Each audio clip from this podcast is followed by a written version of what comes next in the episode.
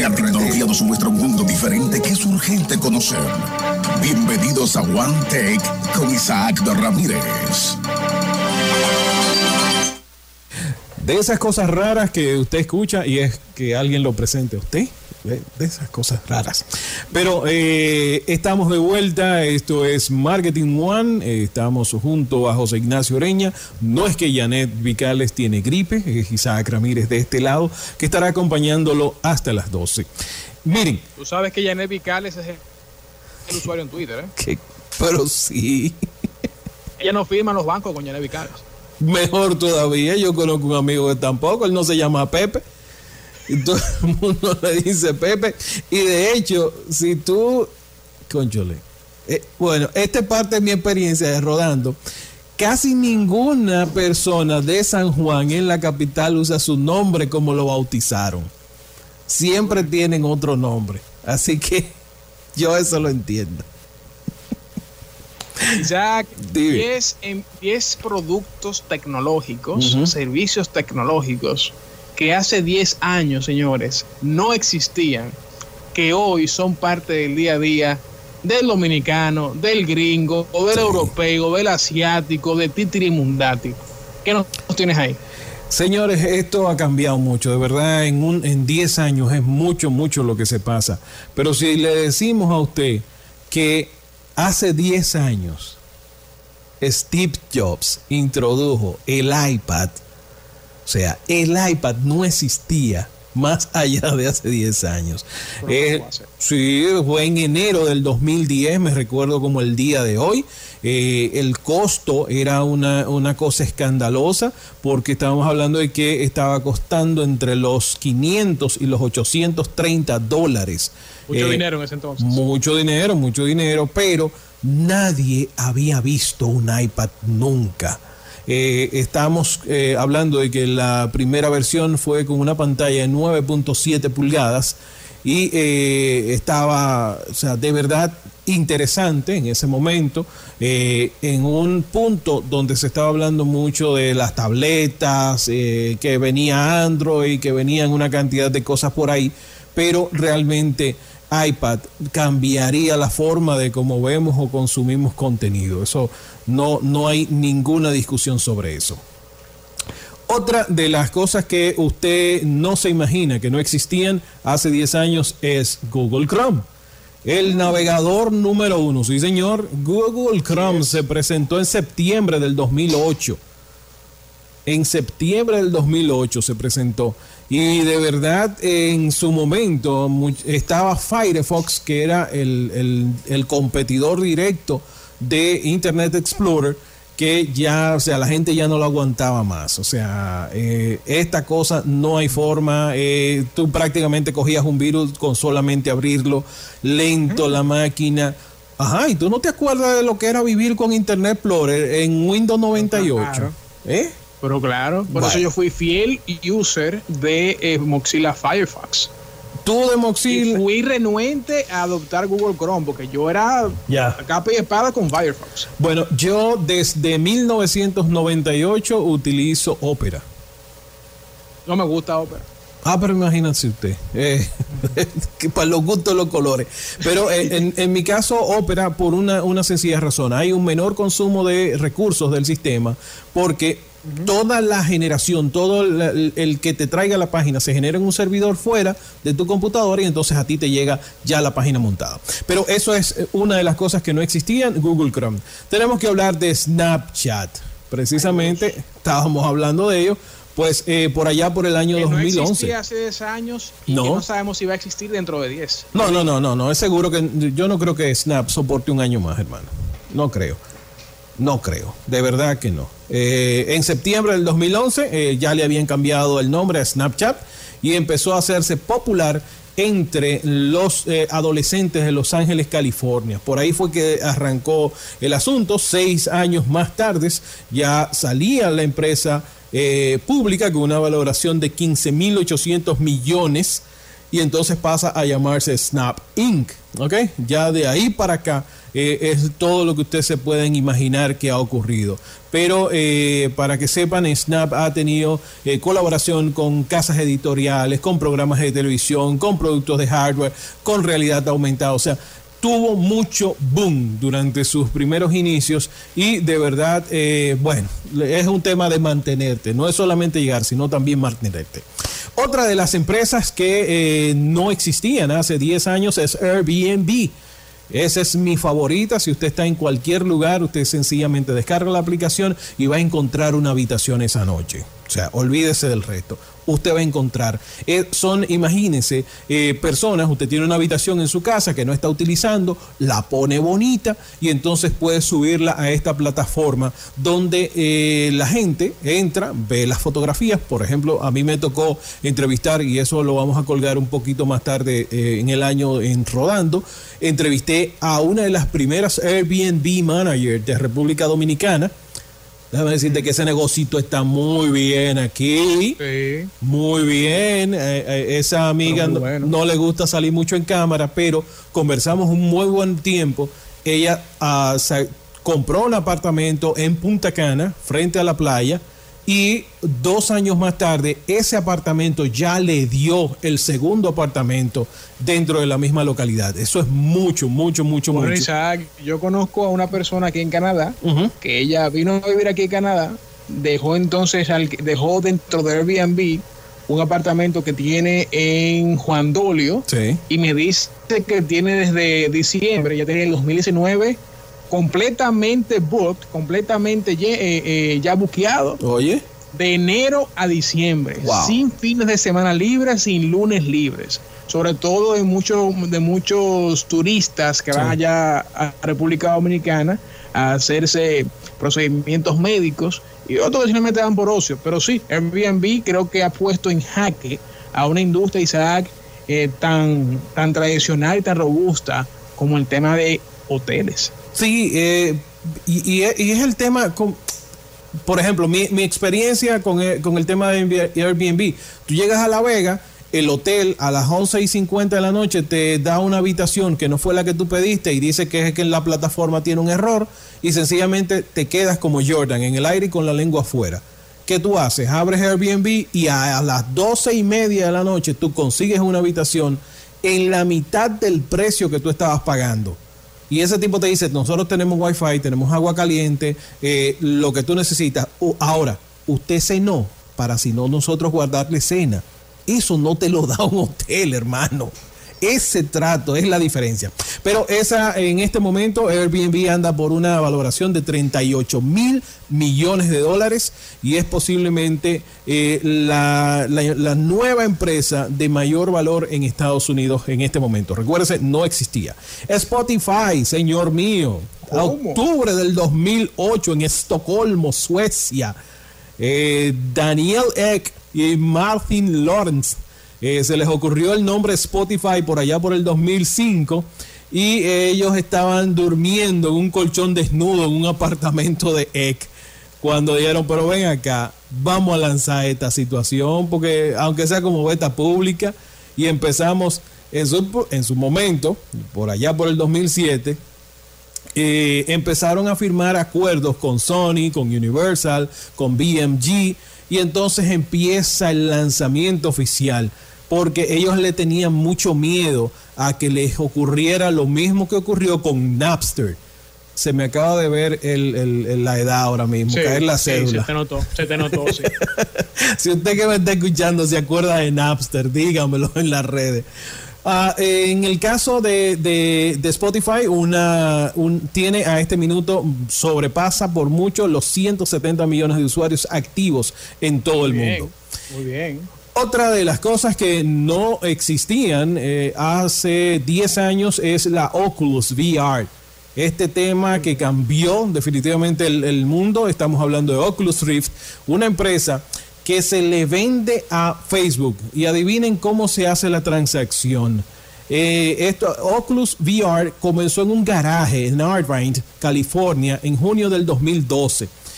Eh, Paul Morter, Lucky, que tenía 19 años, es que arranca esta empresa, la pone en Kickstarter y entonces levanta 2.5 millones de dólares para empezar a hacer su casco de realidad virtual. Pues déjeme decirle que eh, logró 16 millones de financiación y entonces un día dice, ve, ve a Max Zuckerberg en un café allá en Palo Alto y él le dice, señor Zuckerberg, discúlpeme, usted está bebiéndose de café, yo quiero hablar con usted 10 minutos para cambiar su perspectiva del mundo. Así fue que le dijo, ¿eh? Quiero 10 minutos para cambiar su perspectiva del mundo. Señores, se sientan con Max Zuckerberg por allá por el 2014 y horas después Oculus es adquirida por Facebook por 2 mil millones de dólares. ¿Eh?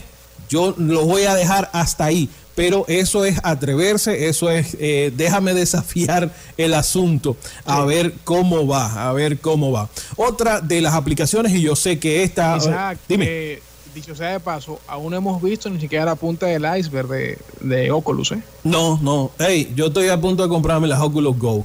De verdad que sí. Eh, sí, el que, el que no sabe, dele un googlerazo, como dicen, Oculus Go. Porque a diferencia de, por ejemplo, las Gear VR, de Samsung que necesitas un teléfono, en el caso de las Oculus Go no necesitas teléfono, es un standalone, o sea, eh, trae su propio visor y sencillamente el contenido está disponible dentro de las gafas. En el caso de las, eh, por ejemplo, HTC Vive, necesitas una computadora que está rondando entre los 3 mil y 5 mil dólares para ponerlas a funcionar. Así que Oculus Go me parece una magnífica eh, eh, adquisición y de verdad, por ejemplo, a mí que me gusta ver Netflix en un entorno donde nadie me moleste, o sea, que yo no vea para ningún lado. Entonces yo me pongo mis gafas, busco palomitas y apago todas las luces, me quedo ahí metido en ese, en ese cajón. Pero otra de las aplicaciones que yo sé, estoy casi seguro que ustedes no sabían que no existía hace 10 eh, años, se trata de Instagram. Instagram que por allá por octubre del 2010 se inscribieron 25 mil personas el primer año para en... ¿eh? para en el 2000, en el, ah, por allá por el 2011, eh, es que sale la primera aplicación de, eh, para iPhone y ese mismo año pasa a ser la aplicación del año. Ya para abril del 2012, Max Zuckerberg le pone el ojo encima a Instagram y les dice a los muchachos, ven acá, ¿cuántos son ustedes ahí adentro? nosotros aquí somos 11 eh, con la conserje yo le voy a dar mil millones de dólares. En este momento la valoración de ustedes está en 530 millones. Yo le voy a dar mil para que ustedes le den dos millones a la conserje y ya. Todos, todos sabemos la historia de ahí para allá. En este Isaac, una de las mejores adquisiciones en la historia. ¿eh? Para mí esa y la de WhatsApp están entre las dos mejores adquisiciones de la historia. Sí mil millones de dólares por Instagram. Bueno. que ha cambiado la manera en que consumimos contenido en, nuestros móviles. y WhatsApp, que si bien es cierto, aún no hemos visto totalmente en escena el plan para monetizarla. Eso viene ahí, señores. Sí, claro. Eh, Instagram en este momento ya supera los mil millones de usuarios activos, así que, eh, y está agregando cosas a la mensajería directa. Eh, si bien en, algún punto se le llamó el clon de Snapchat, Obviamente el tiempo le ha dado la razón a Max Zuckerberg porque la cantidad de innovación que está colocando, cada tres semanas Instagram hace un upgrade, cada tres semanas eh, coloca una característica nueva. Así que eso es una de las cosas, obviamente a ellos se le abrió el pecho con IGTV que yo sé que tú eres un gran defensor de eso, pero... yo lo que siento que todavía no hemos visto lo mejor de GTV. Por una sencilla razón, José Ignacio. No me pagas por crear contenido para tu plataforma. Esa es la mitad del problema. si, esa es la única razón, Isaac, que se resuelve fácil, pagando, te ponen fin. Pues no, lo, no lo, están haciendo. Ese otro programa. no, exacto. Otra de las plataformas que no existía hace 10 años se trata de Kickstarter.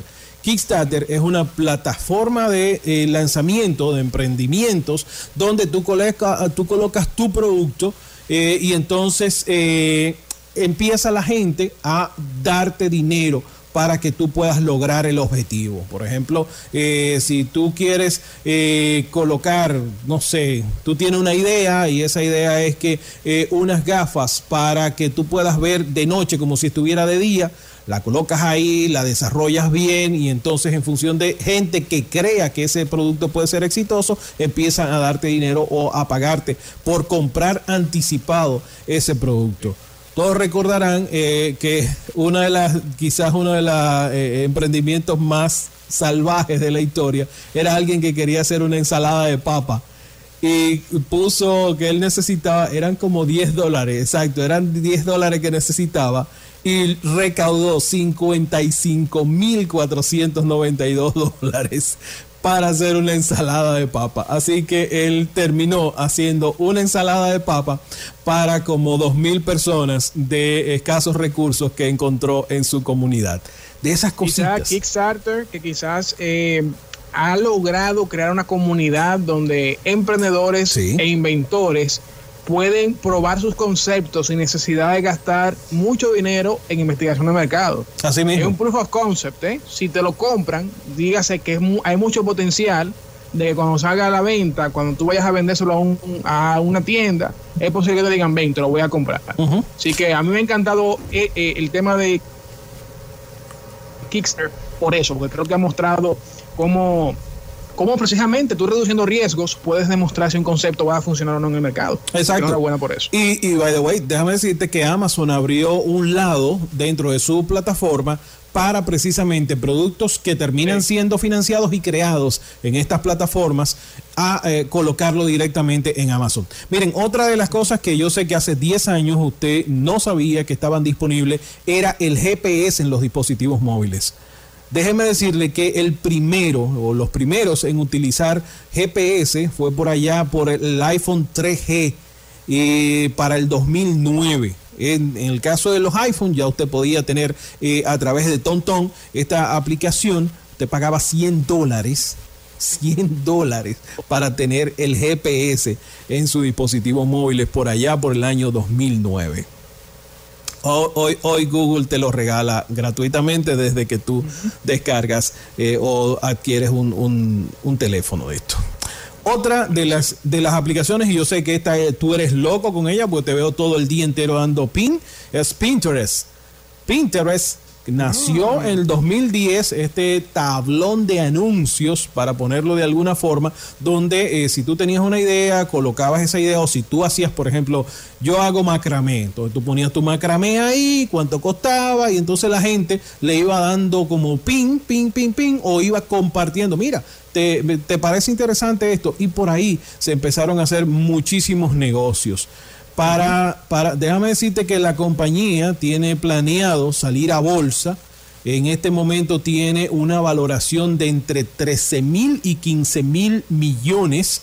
Tiene, Tranquilo, sin hacer mucho ruido. Sin hacer ruido. Tiene 200 millones de usuarios activos mensuales. o sea, está muy, muy bien realmente eh, Pinterest. Ah, y con Pinterest, Isaac, tú no has escuchado que perdió 50 millones de un fundazo o que, que la han hackeado. No, no, nada de eso. Nada de eso. Mira, otra de las cosas que quería, y estas las estoy dejando para el final, hace 10 años no se hablaba de 4G. Empezó a hablarse de 4G y lo que se hace... Y de 4.5 eh, ni, ni se diga. Mi amor, 4.5 no existe. Eso Tenía que sacarlo del sistema. Dios mío, es que a ti te gusta la acción. El primer teléfono en utilizar esta tecnología 4G por varios meses fue el de Sprint, el HTC Evo. Ese fue el primero por allá por el año 2010 y después estaría entrando un modelo de Samsung que, eh, que estaría entrando en junio.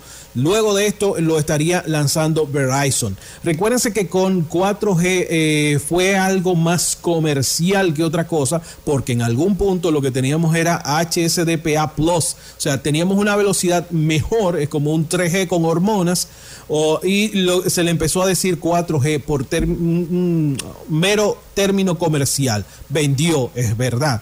Y en algún punto, ya en República Dominicana, cuando se empieza a decir que tenemos LTE, lo que se empezó a, decir, no, eso es en realidad es otro término comercial. No, ya teníamos LTE. Así que eh, eh, esas cositas que ocurren. Otra de las empresas que no estaban es Uber. Es Uber, lanzada, fue fundada en marzo del 2009. Este servicio de coche que cambió la forma de cómo vemos los taxis. otra de las empresas que yo estoy seguro que usted no se acordaba, pero eh, Johan Kuhn eh, incorporaba a WhatsApp en el año 2009.